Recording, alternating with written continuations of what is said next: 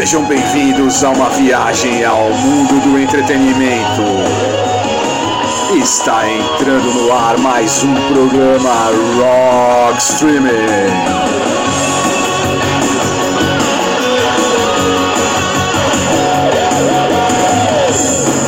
E aí, galera do streaming, começando mais um programa Rock Streaming, quinto programa da segunda temporada do programa Rock Streaming nas plataformas Anchor, Spotify, Deezer e no Google Podcast.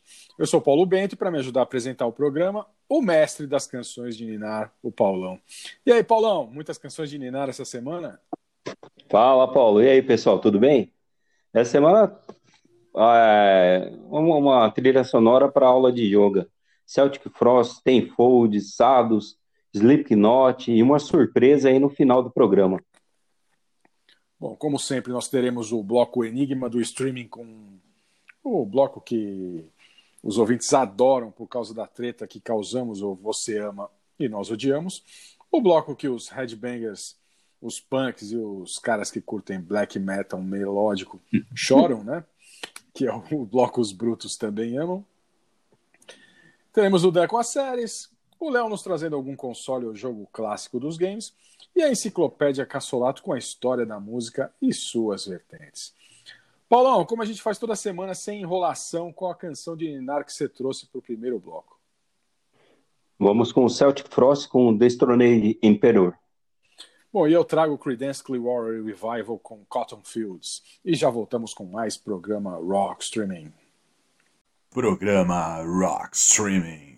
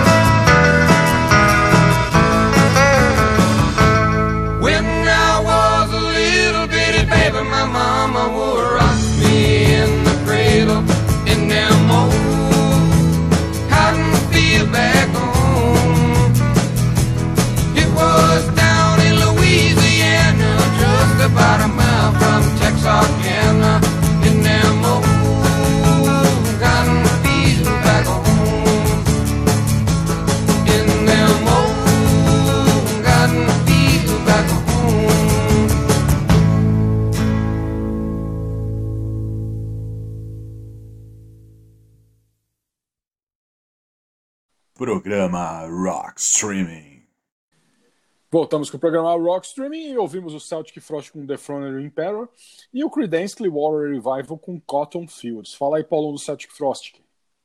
O Celtic Frost é uma banda formada em Zurique, na Suíça, em 1981, né, pelo Tom Gabriel Fischer, né, que foi adotou o nome de Tom Weir, vocalista e guitarrista, pelo baixista Steve Weir, e depois ele foi substituído pelo Martin Eric Ain. E o, no início eles usavam, além deles, ele tinha um baterista, o Steven Priest. O, o nome da banda originalmente era Hellhammer. Com esse nome eles lançaram o Apocalypse Rides. Esse vinil hoje em dia é muito raro de achar. É um vinilzinho com oito músicas apenas e, virou um item de colecionador. Desse álbum aí, o, do, do Hellhammer, o Sepultura aquele Revolution Songs, que é um álbum de cover de Sepulturas, um EPzinho, eles tocam Messiah. E na minha opinião, modesta opinião, a versão do, do Hellhammer é muito melhor, o andamento é mais rápido, e não que a do Sepultura seja ruim, longe disso, a do Sepultura tá, tá bem legal, o, o Derek canta bem ela, e a gravação ficou bem feitinha, mas a do Hellhammer é um som mais tosco, é, é a cara do, do, do, dessa banda suíça, porque eles eram um, o Hellhammer era uma mistura de hardcore com black metal, era uma coisa diferente do que estava acontecendo na época. Talvez por isso alguns fanzines como Metal Forces ou Rock Power eles torceram o nariz.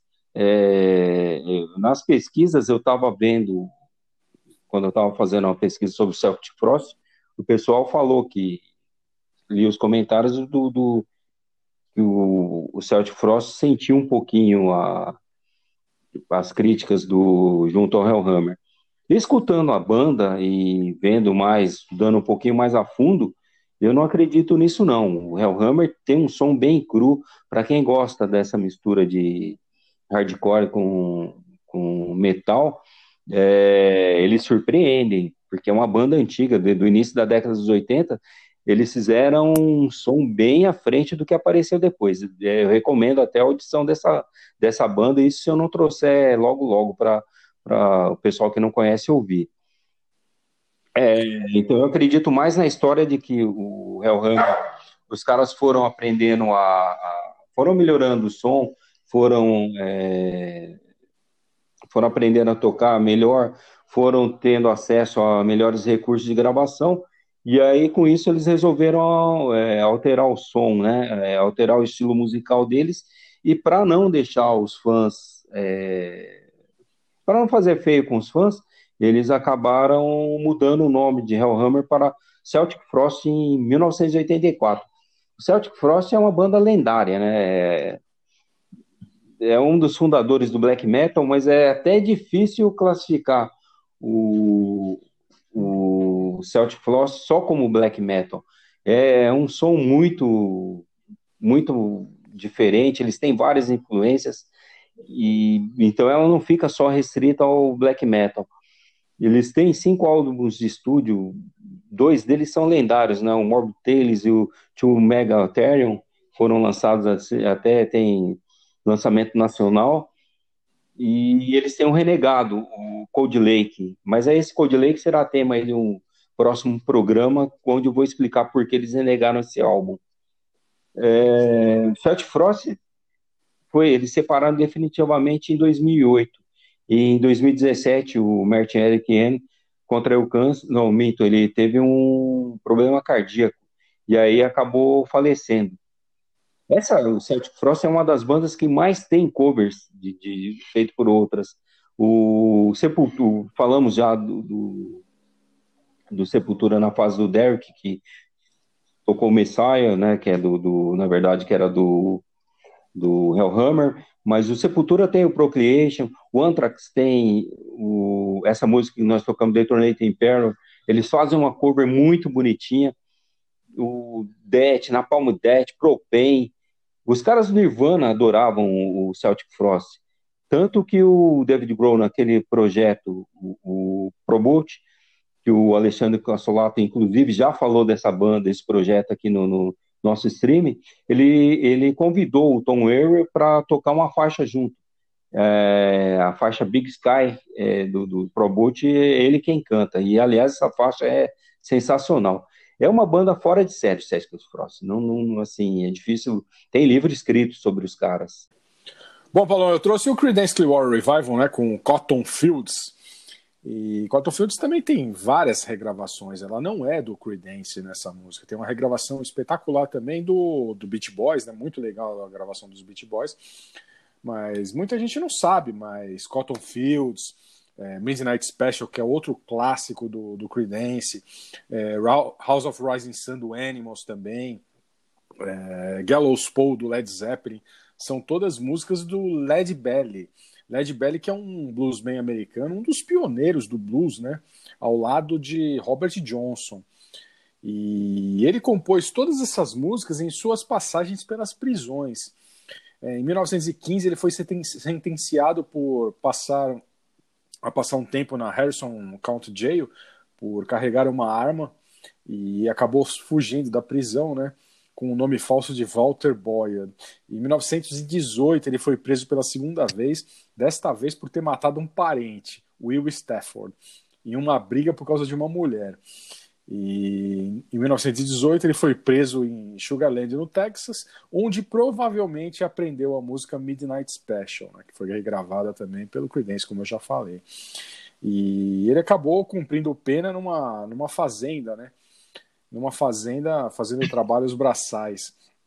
Em 1930 o Led Belly foi preso novamente e após um julgamento em Louisiana com a alegação de uma tentativa de homicídio ele tinha esfaqueado um homem branco em uma briga. Três anos depois, em 1933, ele foi descoberto por John Lomax e seu filho Alan Lomax durante uma visita à Angola Prison Farm, e eles ficaram impressionados pelo, pelo tenor vibrante da voz do Led Belly, né? E seu imenso repertório. E eles acabaram fazendo gravações com equipamento de gravações de discos de alumínio para a biblioteca do Congresso. Eles acabaram retornando com um equipamento novo e melhor em 1934 e gravaram centenas de suas músicas, né? E em 1 de agosto o Led Belly acabou sendo solto, né? E dessa vez, depois de Lomax ter feito uma petição ao governador de Louisiana, Oscar Allen, pela soltura dele, porque tinha um talento muito grande dentro da prisão, né?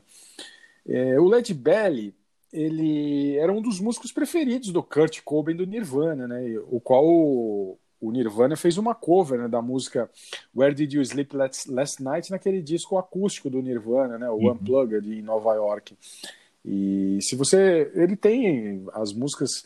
Todas aí, se você procurar no YouTube, você acha o Led Belly cantando House of Rising Sun, Midnight Special, Gallows Pole do Led Zeppelin.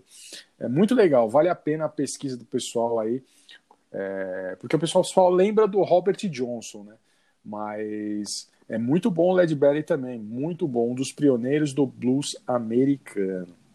Bom, agora nós vamos para o bloco do Cassolato, né? Com a história do rock e suas vertentes. Fala aí, Cassolato.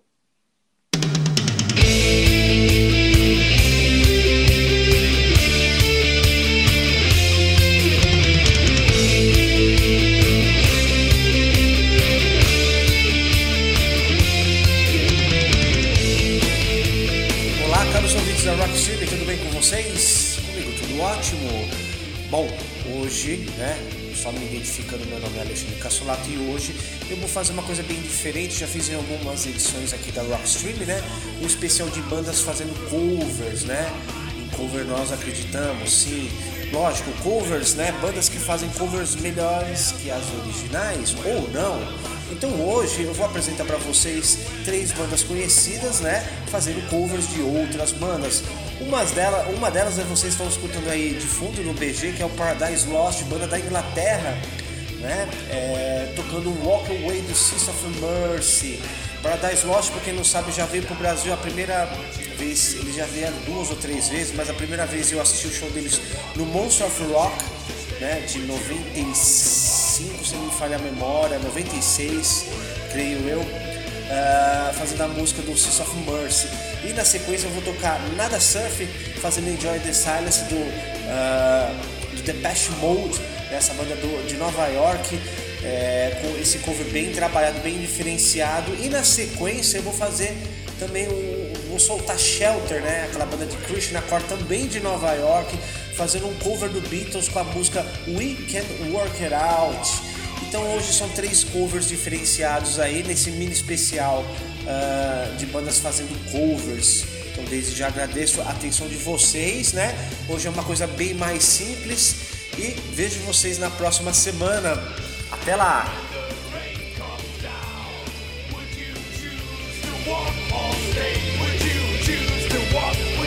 circumstance behind them.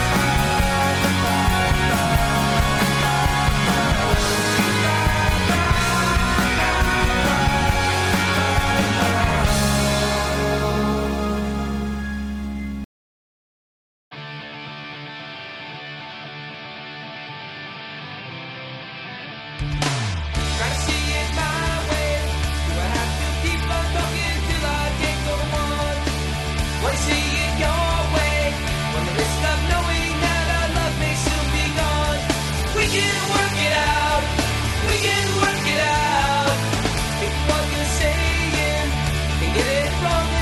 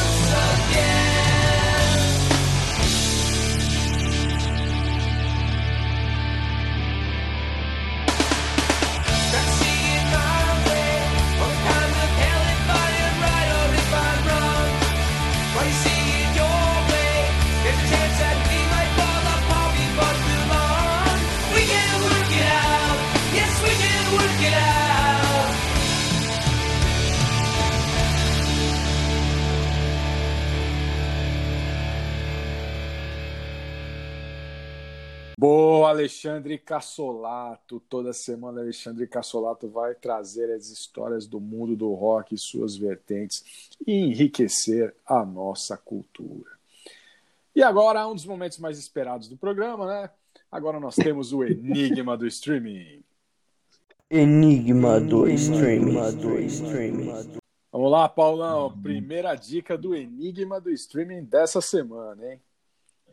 Nasceu no Rio de Janeiro caçula de três irmãos, vindo de uma família de classe média carioca do bairro de Fátima. Já sabe, Paulão? Não faço. Não sei nem onde fica a Fátima, Paulo. Eu nem, nem eu sabia que no Rio de Janeiro de um bairro chamava Fátima, cara. Vamos lá. Ô, Paulão, o que, que você trouxe para o segundo bloco de músicas? Banda Brazuca, Tenfold, com Flame of Freedom. Bom, e eu trago James Brown. James Brown com Soul Power. Então vamos ouvir o Tenfold com Flame of Freedom. E James Brown com Soul Power. E já voltamos com mais programa Rock Streaming. Programa Rock Streaming.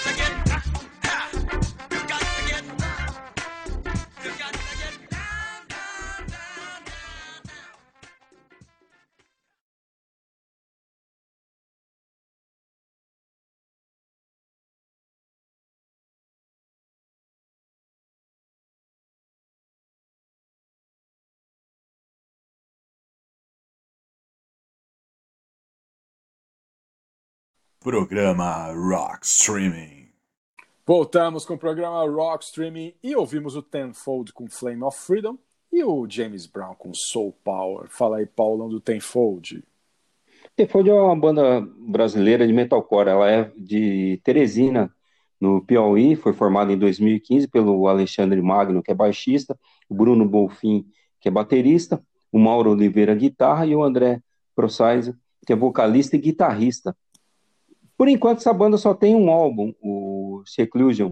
Ele foi lançado em 2018. É, Eu procurei bastante na internet para ver se achava vídeos da, da banda e eu achei só é, foi me indicada e aí escutei o álbum, gostei e assim é uma banda por enquanto como é restrita lá o Nordeste, né? Por aqui não tem muita, não consegui achar nem show deles, né? Tomara que venha porque é um som de bastante qualidade. Essa letra dessa música aí fala sobre uma batalha, a batalha do Genipapo que aconteceu lá no Nordeste na, na- na- no início da história do Brasil. Bom, Paulão, eu trouxe o James Brown, né? James Brown com Soul Power, um clássico da Soul Music, né? Um clássico espetacular Soul Power do, do James Brown, que originalmente foi lançada como um single em três partes, né? Em 1971. E essa, essa canção alcançou a posição número 3 na parada de Rhythm and Blues e, e 29 na parada em geral, né? É, a parte 1 de Soul Power apare- apareceu no clássico álbum de 1972, Soul Classics do James Brown. Né? No entanto, a gravação de estúdio completa com mais de 12 minutos, né? não apareceu até a compilação do CD de 1996, Fun- é, Funk Power, 1970, a Brand New Tank. É, o, o trombonista, o Fred Wesley, foi um dos, um do membro, um, um dos membros daquela banda clássica do James Brown, né? que e acabou sendo o líder da banda e o diretor musical da banda do James Brown, né, que era os JBs, né? E ele acabou fazendo muitas composições e muitos arranjos para, para o grupo, né?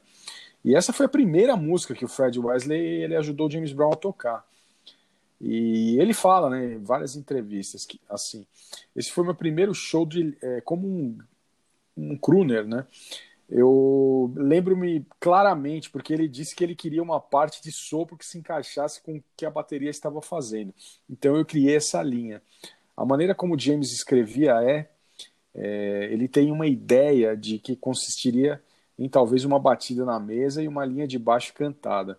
Então você teria como colocar isso em termos musicais para que a banda pudesse entender o que fazer. Você tinha que transformar isso em música. Então eu pegava as ideias de James Brown e acabava transformando em música. Eu acredito que James Brown é um daqueles gênios que nunca mais vão existir, como David Bowie, Freddie Mercury, Elvis Presley, Ed Van Halen, Chuck Berry. Né? O cara era uma figura. Né? As prisões do James Brown foram as mais engraçadas da história da música. Né? E a última que eu me lembro foi quando ele entrou em cana por causa de assédio sexual de uma empregada doméstica. Né?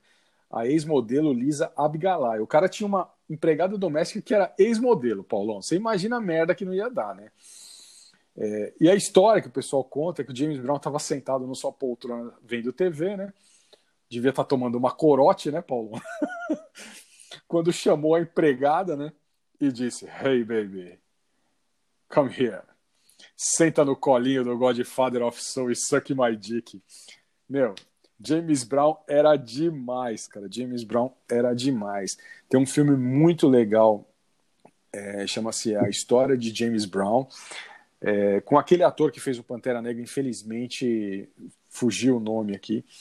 É, ele teve uma vida muito dura, o James Brown. Ele era filho de uma é, é, de uma mulher que acabou largando ele para trás, deixando ele vivendo com o pai dele e porque a, o pai dele espancava muito a mulher e a mãe dele acabou fugindo, né? A mãe dele acabou fugindo da casa do pai e foi trabalhar em um prostíbulo. E o James Brown ficou para trás, né?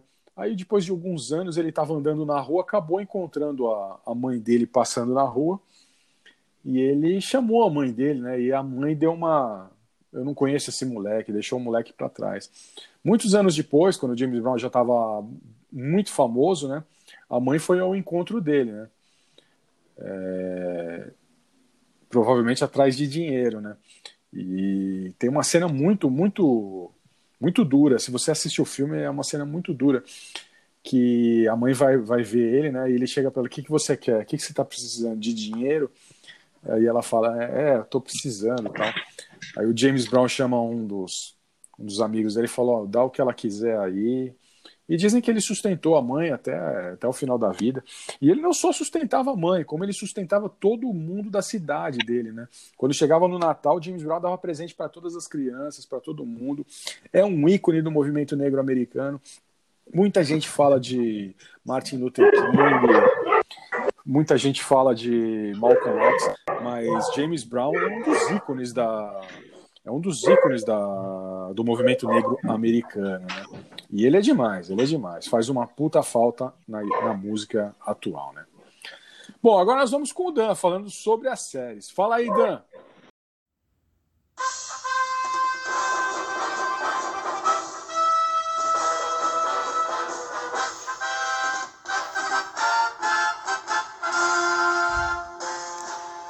Salve, salve! Pauleta, Paulão, Léo, Cassolato, galera que curte rock streaming.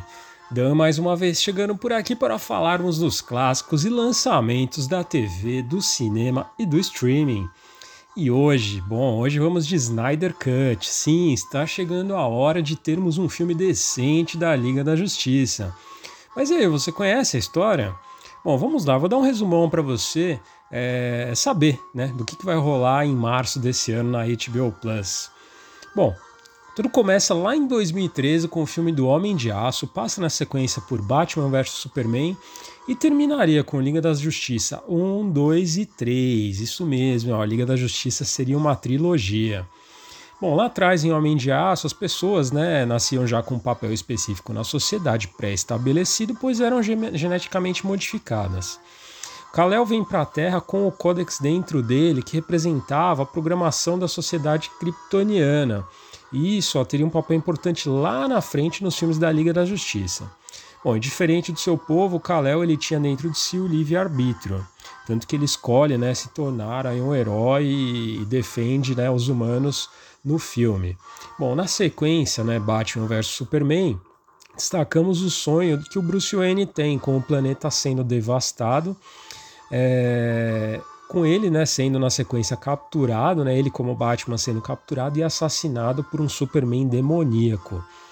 Bom, quando Bruce Wayne acorda desse sonho, ele tem uma visão do Flash, que diz para ele que a chave da salvação da humanidade é Lois Lane.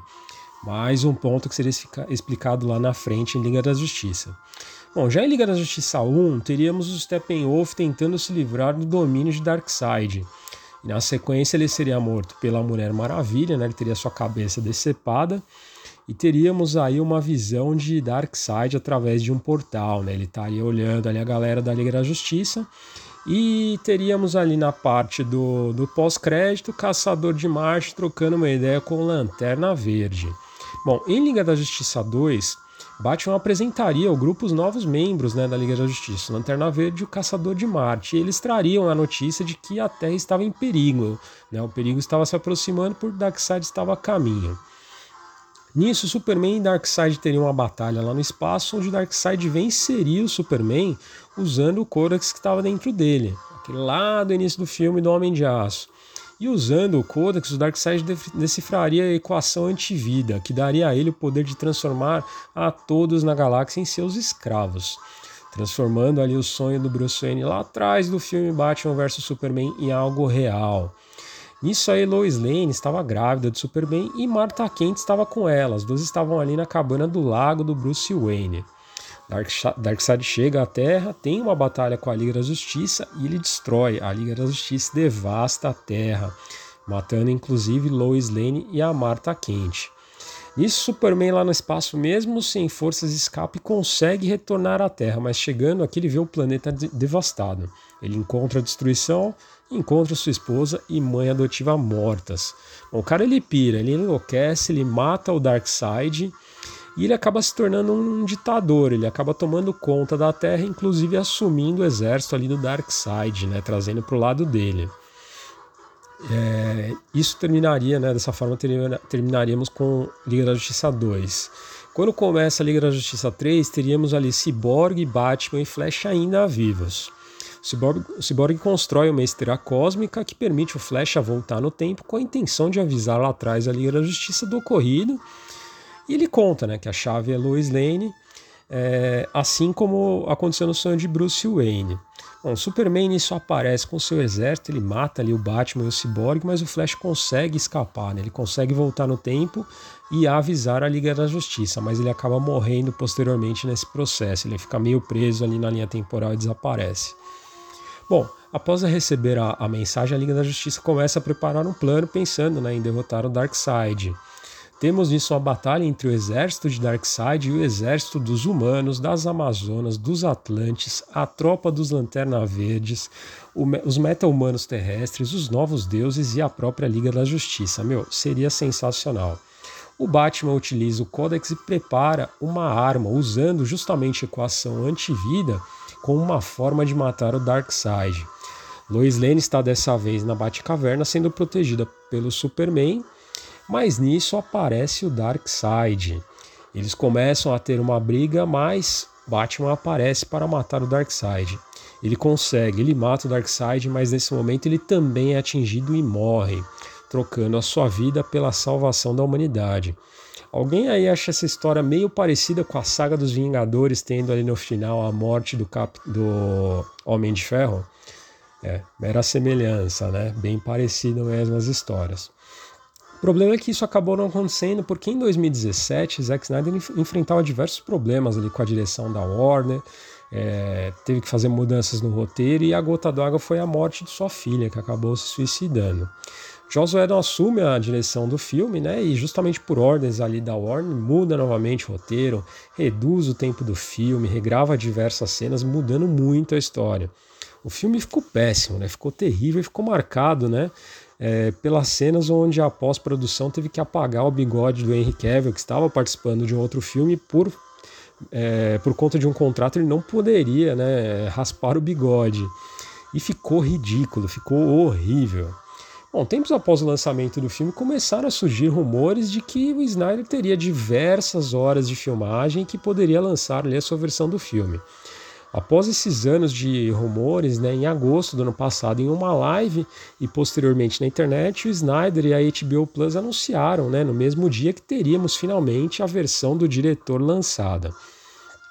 A princípio isso viria em forma de série, né, com quatro episódios de uma hora de duração, mas na real teremos mesmo um filme com quatro horas. Isso mesmo, será um filme de quatro horas de duração.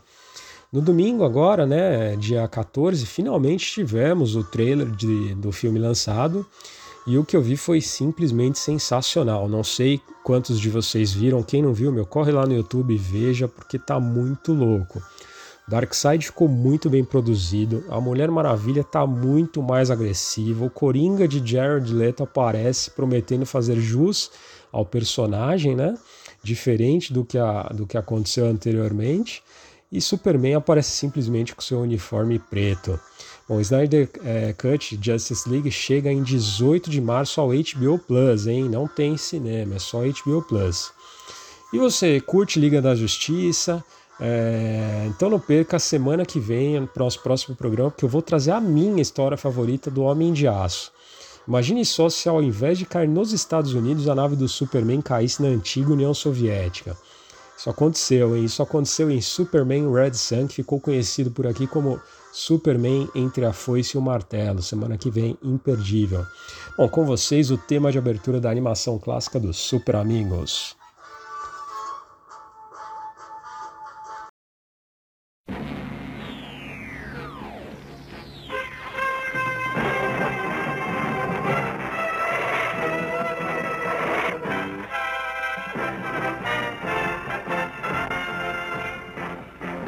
Dos pontos mais distantes do universo, encontram-se no grande hall da justiça as forças mais poderosas jamais reunidas.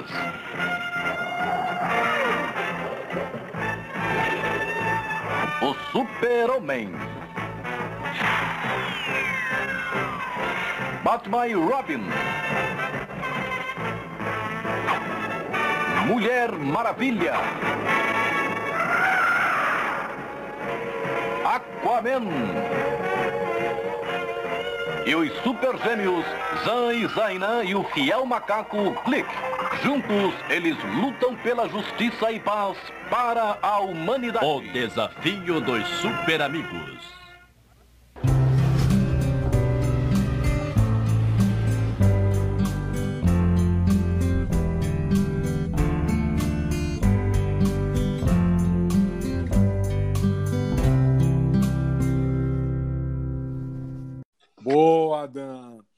E aí, Paulão, você assistiu muito Super Amigos?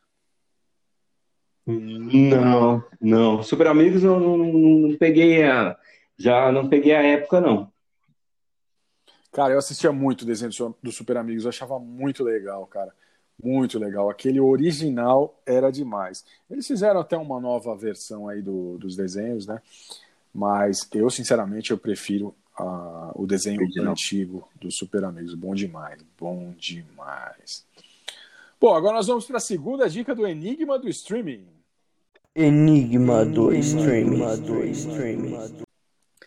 Descobriu-se transgênero ainda no começo da adolescência, tendo que enfrentar o preconceito de toda a sua família quando decidiu assumir publicamente sua identidade de gênero feminina. E desde então, passou a possuir uma expressão de gênero feminina. Por vergonha, o pai falava aos amigos que aquela mulher de dentro de casa era sua empregada e não sua filha. Tudo isso fez a jovem se tornar independente ainda cedo. Decidiu sair de casa aos 14 anos de idade e foi viver com a avó, pois estava cansado de sofrer agressões e preconceito dos seus pais. Como sempre quis ser famosa, sua beleza chamativa, de uma morena de olhos negros de 1,80m, que chamava muita atenção por onde passava. Tá difícil, hein, Paulão? Ih, eu, eu, eu acho que já fizeram até uma música pra ele. Ah, vou contar mais pra frente, Paulo. Vou contar mais pra frente. Mas vamos pro terceiro bloco de músicas agora, Paulão. O que, que você trouxe pro terceiro bloco de músicas? Vamos com o thrash metal. Sados, com Sados Attack. Bom, e eu trago The Blues Brothers Band com Boa. Sweet Home Chicago, um clássico Sweet Home Chicago. E já voltamos com mais programa Rock Streaming. Programa Rock Streaming.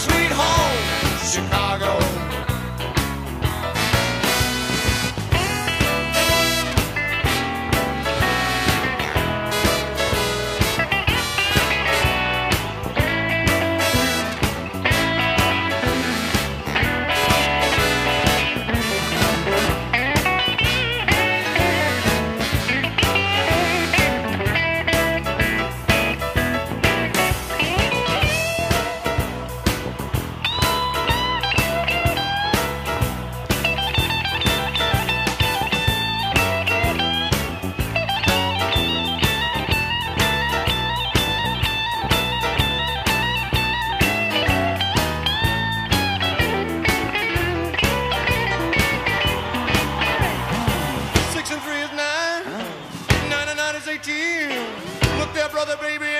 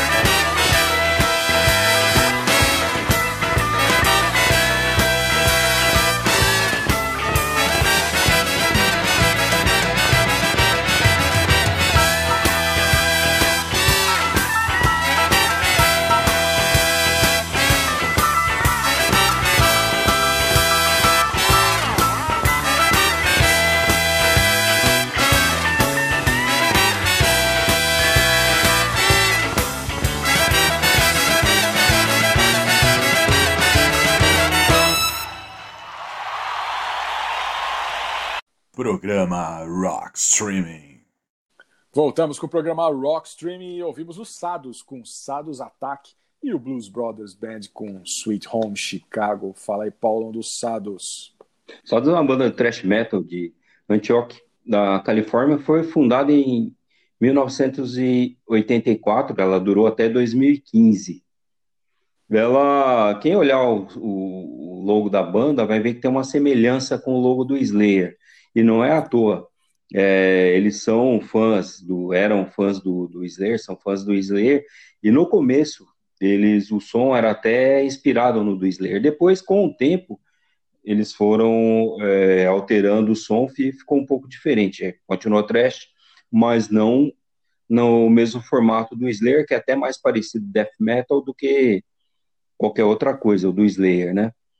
E, e uh, eu, eles duraram até 2015. Em 2017, depois de um hiato de dois anos, eles acabaram voltando e a banda está em ativa. Esse hiato foi principalmente porque o Steve de Jorge, ele é o baixista, e já falei dele umas três semanas atrás, quando eu falei do Testament.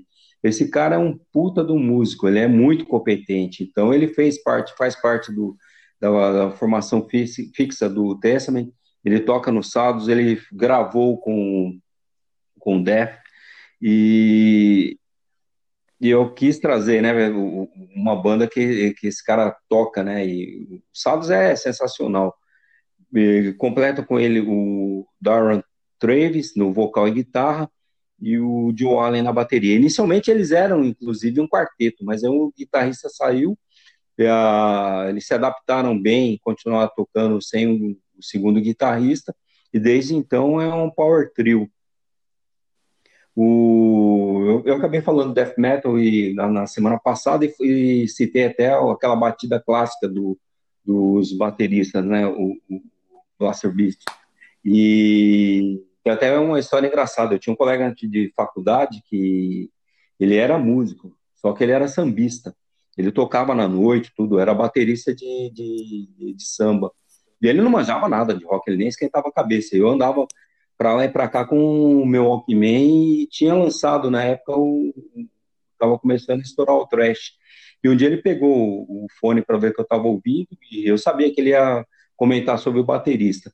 E você vê como o músico é engraçado. Ele descreveu certinho a, a batida, né? Como faz para tocar o, o, o Blaster Beat, né? E, e aí ele falou: esse baterista é bom pra caramba, mas esse estilo aí, de essa batida, ele imita muito o cara. Isso sem saber quem que era, né? E eu tava escutando Slayer e o baterista era o Dave Lombardo. E por que que eu falei isso? Que o death metal ele acaba limitando, né? O baterista e o baixista acabam sofrendo muito. No, no, você pega cara muito competente e o estilo musical acaba encobrindo um pouco, né? E, e eu sou fã do Steve de George. Ele já tocou no Def, é, conforme eu falei, e nessa banda Os Sados, o, e nos Testament, principalmente, o estilo dele, é, a qualidade dele como baixista aparecem bastante.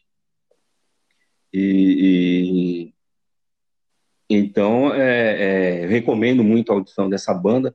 É, é uma banda antiga que, infelizmente, eles têm pouco álbum, são só cinco álbuns de estúdio. Bom, Paulo, eu trouxe o Blues Brothers, né? Os, os, Blues Brothers com Sweet Home Chicago, um clássico, né? Um clássico do blues americano.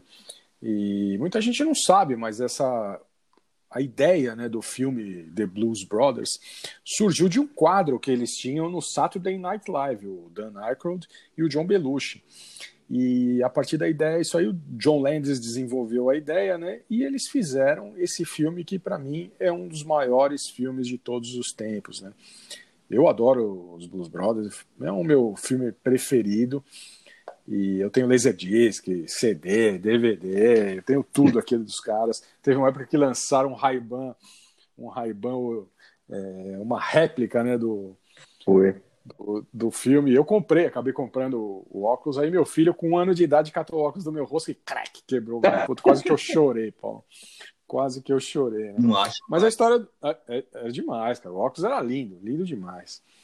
E a história do filme, né, de, é, que é o Jake, Jake Blues, né? O, ele sai da prisão em liberdade condicional, né? E fica sob a custódia do seu irmão Elwood. E ele cumpriu dois anos por uma sentença de, de roubo à mão armada, né? O Jake e o Elwood são cheios de estilo, né? Vestem roupas, chapéus pretos, além do, dos imprescindíveis óculos escuros, né? E o Elwood aparece na porta da prisão para pegar o irmão dirigindo um velho e deteriorado carro da polícia, né? Um Dodge Monaco 74 que eles chamam de Blues Móvel, né? Com motor V8, é demais o carro. O Jake, ele não sabe que o carro foi modificado. Mas quando os irmãos são per- perseguidos pela polícia, o Elwood mostra toda a verdadeira potência do motor. E o Elwood, ele convence o Jake a visitarem um orfanato cristão que eles cresceram. E depois de uma conversa com a diretora do orfanato, né, a simpática irmã Mary Stigmata, né, apelidada de Pinguim, essa atriz ela fez muitos filmes com o Jerry Lewis, quem lembra dos filmes do Jerry Lewis e assiste Blues Brothers vai lembrar dela na, na hora. E eles chamam ela de Pinguim, né? E eles ficam sabendo da situação financeira difícil da instituição, né? Que deve uma grande quantia de impostos, né? E, e a, religio a religiosa acaba é, recusando energicamente, né? Que o, dinheiro roubado deles, né? Então eles têm que ganhar o dinheiro justo, né? Para poder pagar os, para poder ajudar, né? E mais tarde é, ao eles, ao- depois que eles vão a uma igreja evangélica do amigo Curtis, né, que até o padre, acho que é o James Brown, ele, o Jake tem uma epifânia, né? e os irmãos irão conseguir fundos honestos para o orfanato através da apresentação de sua banda lendária de Rhythm and Blues. E sem demora, os irmãos começam a ir atrás dos antigos membros da banda. Mas no seu caminho eles encontrarão alguns percalços, né? Perseguições da polícia, brigas com neonazistas e a fúria de uma ex-namorada do Jake, né? Uma mulher misteriosa armada com um fuzil, que se você prestar atenção é Carrie Fisher, né? Carrie Fisher é a princesa Leia. E é demais, né? O filme é, o filme é demais, é um clássico da história da, do, do cinema e da música, né? A trilha sonora é melhor. A trilha sonora vendeu muito, tem muita coisa boa, muita coisa boa. E eles lançaram alguns discos também, o, o The Blues Brothers. Lançaram alguns discos, é, algumas apresentações ao vivo, né? E depois que o, que o John Belushi morreu, a banda continuou como solo, né? Mesmo sem o Dan Aykroyd, mas eles continuaram uma carreira solo. Inclusive tocaram no Brasil alguns anos atrás aí. Eu fui ver, era- foi muito legal, muito legal mesmo. Quem não conhece, procure o filme The Blues Brothers, Os Irmãos Cara de Pau e assista, que eu garanto que é uma verdadeira aula de música e blues americano. Bom, Paulo, agora nós vamos pro bloco do Léo com as curiosidades e histórias do mundo dos games. Fala aí, Léo.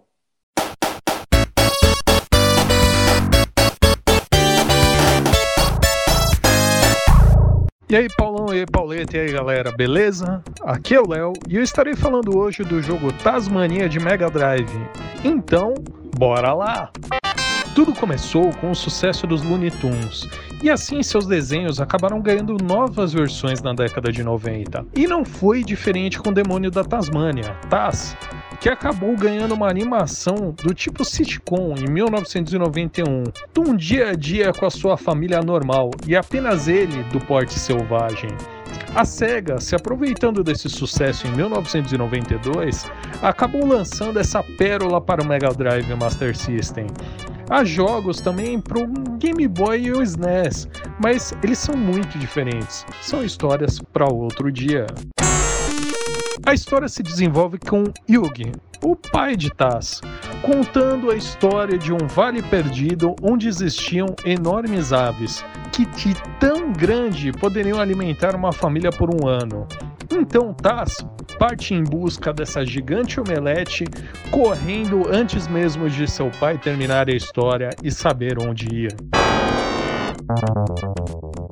Um ponto bacana para mim são os itens como o frango, o peixe, o galão que recupera energia, a estrela que te dá invulnerabilidade temporária, mas para mim a favorita é a pimenta, que permite o Taz cuspir fogo por uma quantidade limitada de vezes.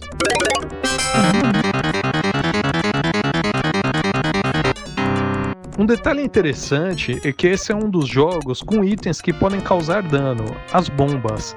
Ao pegar uma bomba e tentar comer, ela explode na cara do Taz. Naquela época, muitos desenvolvedores acabavam tendo itens desse porte retirado dos seus consoles por conselho dos produtores. Houve isso em Mario, como o Cogumelo Roxo e o Sonic com as TVs de Robotnik. Cara, uma coisa, esse pra mim é um jogo que não só não envelheceu muito bem, como também ninguém lembra. O jogo ele foi lançado no Brasil antes do desenho do Tasmania.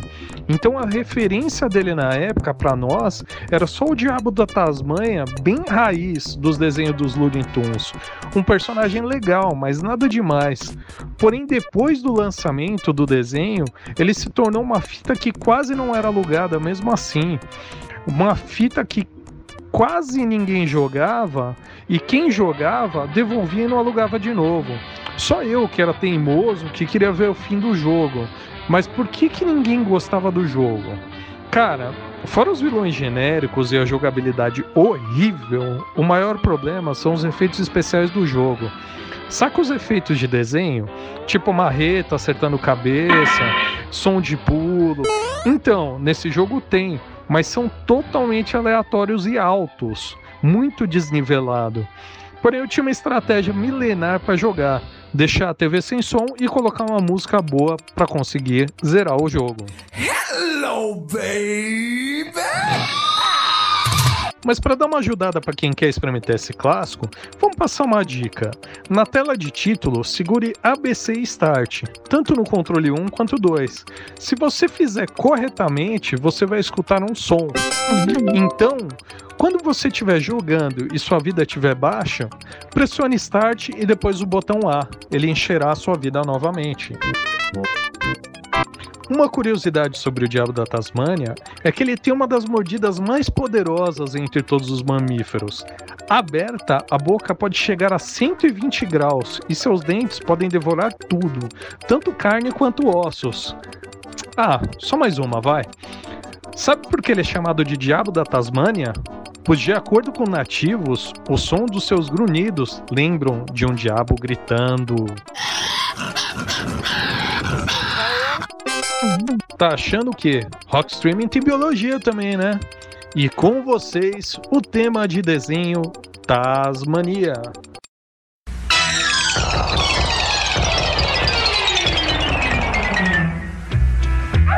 Se quiser ir a um lugar, está uma chuva pra cair. Não se incomode, pode até se divertir. Tasmania, vem pra Tasmania. Conte a sua história, conheça os amiguinhos. Pois depois desta rodada vamos jantar juntinho. Tasmania, vem pra Tasmania. E tem um companheiro que está sempre no jogo. Ela não larga o telefone e elezinho é tão ingênuo. Tasmania, vem pra Tasmania. Todos querem ser espertos e mais inteligentes. Pode chegar a hora que eles vão se dar mal. Pois sempre é melhor você só fazer o bem. Preste atenção, só não pode faltar do que me alimentar para que eu possa te ajudar. Não se espante que essa hora vai chegar. Tem muita gente espertinha por aí. E é disso mesmo que eu quero me livrar. E como pagamento eu só quero um jantar. Isso, Tasmania, vem pra Tasmania. Tasmania. Boa, Léo. Sempre lembrando que toda semana o Léo vai trazer as curiosidades e histórias do mundo dos games. Agora vamos para a terceira dica do Enigma do Streaming. Enigma do streaming. Vamos lá, Paulão. Terceira dica do Enigma do Streaming, hein? Terceira dica. Em 1981, ganhou o título de Miss Brasil Gay. Em 1984, foi a vedete do Carnaval Carioca. Foi a partir dessa época que se sucederam as inúmeras aparições na imprensa. E pode-se dizer que o auge do sucesso aconteceu quando a revista Playboy estampou-a na, na capa né, da edição de maio de 1984. Pela primeira vez na história do periódico, a principal atração não era uma mulher cisgênero, mas uma mulher transgênero. No entanto, a revista não revelou a genitália da modelo. Foi também capa das revistas Ele e Ela, Manchete, Sexy, Amiga e Contigo. E também da revista Close, de onde saiu seu nome artístico. Agora o Paulão já matou, né, Paulão? Agora ficou fácil. Ah, agora já. Agora já matou, agora. Sem chance, sem chance. A Playboy preferida de nosso amigo Moura Montanha, hein, Paulão? Moura Montanha adorava essa travesti. Ah, na época todo mundo viu. Eu não vi, Foi cara. Eu, eu era muito criança, cara, nessa época. Eu não cheguei a ver, não, cara. Nossa, fez. Foi um bafafá. Tá louco. Mas é, ela era, realmente ela era muito bonita, muito bonita mesmo. Bom, Paulão, agora nós vamos com o bloco Os Brutos Também Amam, Paulão. E eu recebi várias mensagens de casais que reataram o relacionamento depois que criamos esses blocos, hein, Paulão? Ex-namorados que voltaram com os headbangers. É, e até um convite, é, recebemos um convite de uma emissora de TV para fazermos a trilha sonora do novo namoro na TV, hein, Paulão? Então eu e Paulão nós vamos continuar nessa missão aí para provarmos que os headbangers, os punks, os caras que curtem black, black metal melódico, os caras têm coração e amor, tem coração e tem o amor do coração, né, Paulão? Paulão, o que, que você vai rolar no, no, no bloco Os Brutos Também Amam aí? Uma faixa clássica, Slipknot com Vermilhão, parte 2. Bom, eu vou trazer o White Snake com Too Many Tears. Então nós vamos deixar vocês agora com o Slipknot com Vermilion Part 2 e o White Snake com Man- Too Many Tears. E já voltamos com mais programa Rock Streaming. Os brutos também amam.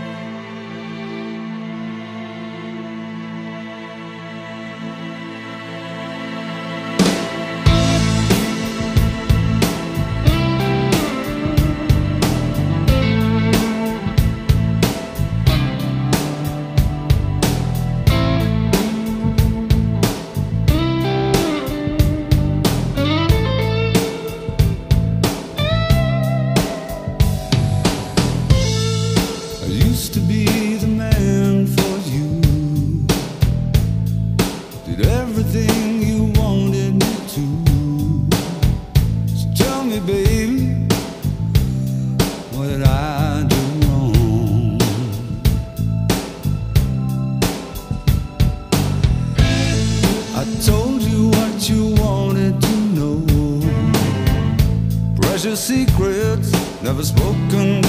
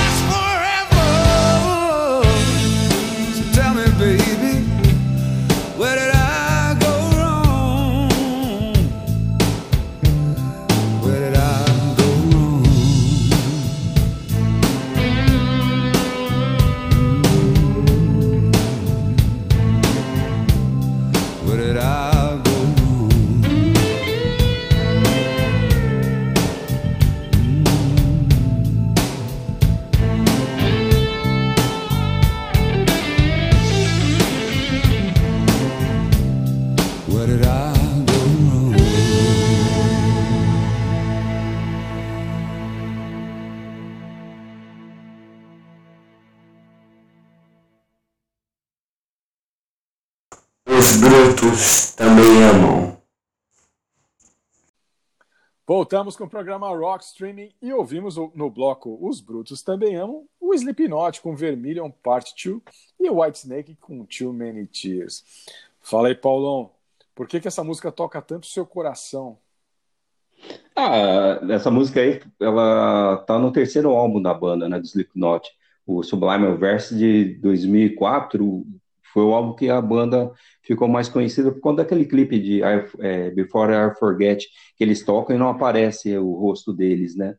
E o álbum vendeu pra caramba, mas essa música, ela tem a parte, a parte one, né, que é a letra é diferente, é, é- é- essa, essa parte 2 é um acústico, e a parte one não é, é uma parte onde vem, tem muita guitarra e bateria, é um metal normal.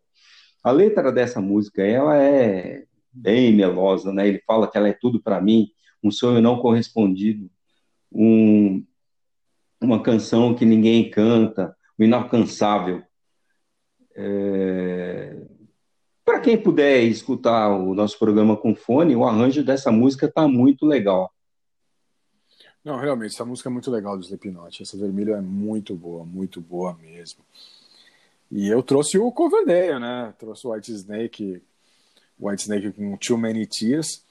E o Coverdale é um cara que não sai do programa Rock Streaming, né, Paulão? Quando se de, quando se fala de amor no rock, o Coverdale não pode faltar, né, cara? E o Cassolato, Alexandre Cassolato, né? é, deu uma definição espetacular do Coverdale. A gente já até falou isso aqui no programa Rock Streaming, né? Que o Coverdale é o Vando do hard rock, né, cara? Ele é o Vando do hard rock, cara. O Coverdale tá abrindo em Londres agora, inclusive, um museu de calcinhas e sutiãs que ele ganhou em todos esses 50 anos de rock, né, cara? Ele não sabia se ele, se ele leiloava na Sotheby's lá ou então se ele abriu o museu. Então resolveu abrir o museu lá. O Verde é foda.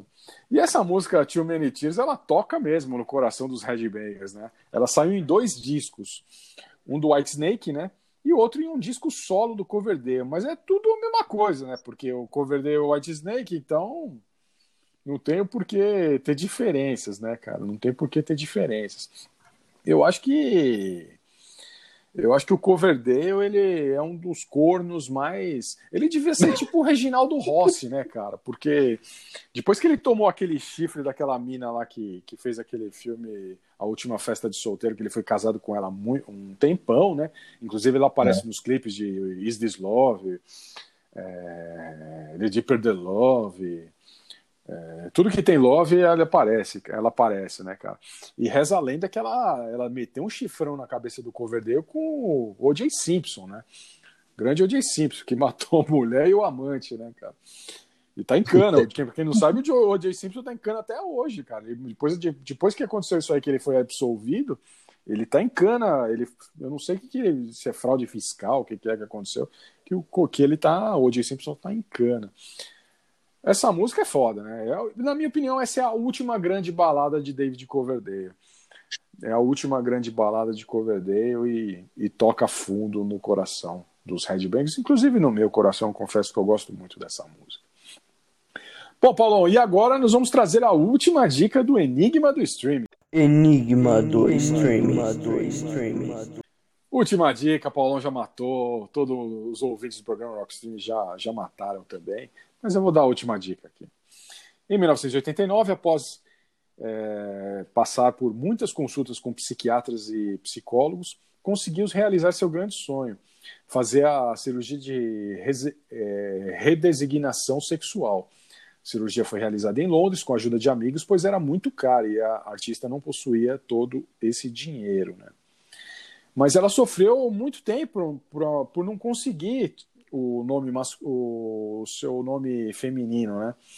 E ela só conseguiu isso aí em 1997. Em 1997, ela passou por uma perícia com nove médicos especialistas e os laudos comprovaram que ela possuía aspectos hormonais femininos, né? Desde os anos 80, mantém uma união estável com o empresário suíço Roland Ganacher. E em 1993 decidiu deixar sua carreira artística e morar com ele fora do país. Os dois acabaram de- tinham acabado de noivar. Então foi viver em Zurique, na Suíça, e até hoje está casada com ele lá, vivendo uma vida feliz de dona de casa, dizendo viver discretamente em uma cidade tranquila e sempre recebendo os amigos íntimos na mansão do casal. Existe uma, uma polêmica, né? Paulo até falou que tem uma música sobre ela, né? Existe uma polêmica que é da música Dá um Close nela do Erasmo Carlos, né? Que teria sido feita para ela. O Erasmo, né, porque o Erasmo era casado na época, né? É. Ele nega essa, ele nega essa relação, né? Afirmando que a música seria escrita pelo grupo Roupa Nova. Eu não acredito, cara. Eu acho que ele pegou mesmo, cara. Muita E- coincidência, né? Muita coincidência, muita coincidência. Bem na época que ela estourou, o cara fazer uma música daquela. É, e a música conta a história de uma mulher maravilhosa andando pela praia, sem que as pessoas saibam que ela se trata de uma travesti, né? Segundo o cantor, o título original da música era para ser Vira de Lado. E o título escolhido foi só uma coincidência. O título final acabou sendo Dar um Close nela, né? Pela ideia de que o narrador da música estava focando seus olhos na travesti, né? Ou seja, dando um close nela. Coincidência ou não, a música foi lançada no auge do sucesso da modelo, que foi a protagonista também do clipe. Por isso que eu falo que o Erasmo comeu. E, e É. inegavelmente- é, né? Foi a principal responsável pelo estouro das rádios, né? Foi uma das músicas mais ouvidas, dançadas e comentadas dos anos 80, né, Paulão? Paulão, quem que é o enigma do streaming dessa semana? Roberta Close. Isso, Roberta Close, a modelo, atriz, cantora Roberta Close. Uma das grandes personalidades dos anos 80 aqui no Brasil. E agora, Paulão, o momento que os ouvintes do programa Rock querem em nossas cabeças. O bloco Você Ama e Nós Odiamos. Why do birds suddenly appear every time?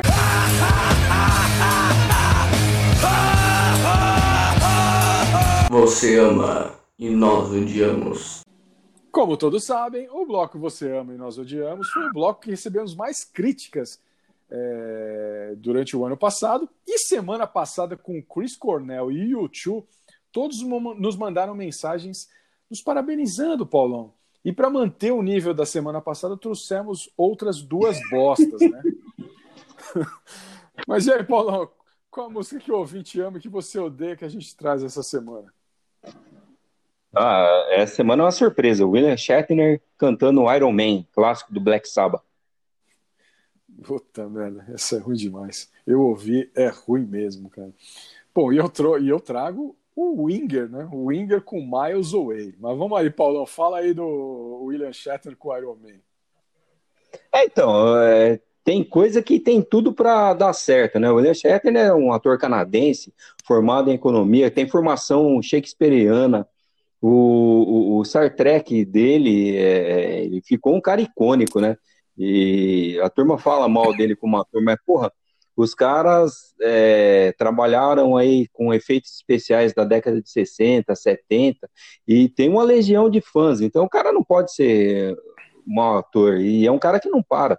Ele tem livro, né, fora, ele foi diretor, produtor, e num dado momento ele resolveu gravar um álbum de covers que tenham relação com ficção científica.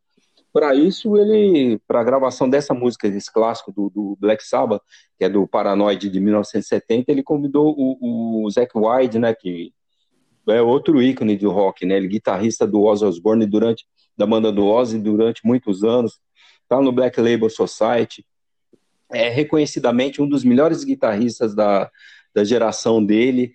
Então, assim, meu, não tinha como dar, dar errado, né? Aí o William Shatner começa a cantar. Vai, quem nunca ouviu é, vai ter uma surpresa aí desagradável. Não, é ruim mesmo, é ruim mesmo, cara. Eu acho que os caras têm que se tocar, né, cara? Tem que se tocar que não tem nada a ver, né? Não tem nada a ver. Uma bosta. Uma bosta. Bom, Paulão, e eu, eu trouxe o. Eu trago, né? Eu trago o Winger com Miles Away, né, cara? E nos anos 80, as bandas de hard rock, em seus álbuns, né, tinham que gravar uma balada. A exigência das gravadoras é que eles tinham que vender um single de uma balada, porque era com isso que eles ganhavam dinheiro nos discos, né? E foi assim com Guns N' Roses com Patience, Home Sweet Home do Motley Crue, é, Heaven com o Warrant, Sister Christian com Night Ranger, Nobody's Fool com Cinderella, né? E eu podia, poderia ficar aqui até a semana que vem falando, mas eu vou, vou dar uma parada por aqui, né? E o Winger, na minha opinião, é, é, um, puta, uma das bandas mais chatas dessa época, né? Chata demais. o Keep Winger com aquela, com aquela pose dele de, de galã, né? O pessoal até fala que eu acho que ele saiu, ele posou pelado para uma revista. Não sei se é verdade isso aí, cara. E falam que ele era o cara do hard rock mais bonito da época, né, cara? Puta, mas eu não suportava o Winger, eu achava muito chato, chato demais. Não engolia de jeito nenhum. E aí, depois eles acabaram sendo zoados pelo Beavis and Butthead, né? E, e muito engraçado, né? Foi muito engraçado, porque toda vez que aparecia aquele personagem Stewart no desenho do Beavis and Butthead com a camiseta do Winger, o, o menino era sempre zoado, né? Mas o Way é um clássico, né? É um clássico porque tocou muito aqui nas rádios do Brasil, muito. Eu não suportava, sempre achei uma merda. E eles acabaram fazendo até parte do comercial, se eu não me engano, o comercial da Hollywood, né? Que tocava Miles Way. E era insuportável. Muito chato, chato demais. Paulo, eu sei que vai ser difícil a gente ultrapassar a semana passada com Chris Cornell e YouTube. Mas essa semana também tá dura, viu, Paulão? Essa semana, com William Shatner e o Winger, ouvintes do programa Rock Streaming, não desliguem, ouçam, ouçam até o final o programa Rock Streaming. Garanto que vocês vão adorar e acharem uma bosta. Deixamos vocês, né, Paulão, com esses clássicos e até semana que vem. Falou, Paulão! Falou, Paulo. Falou, pessoal. Valeu.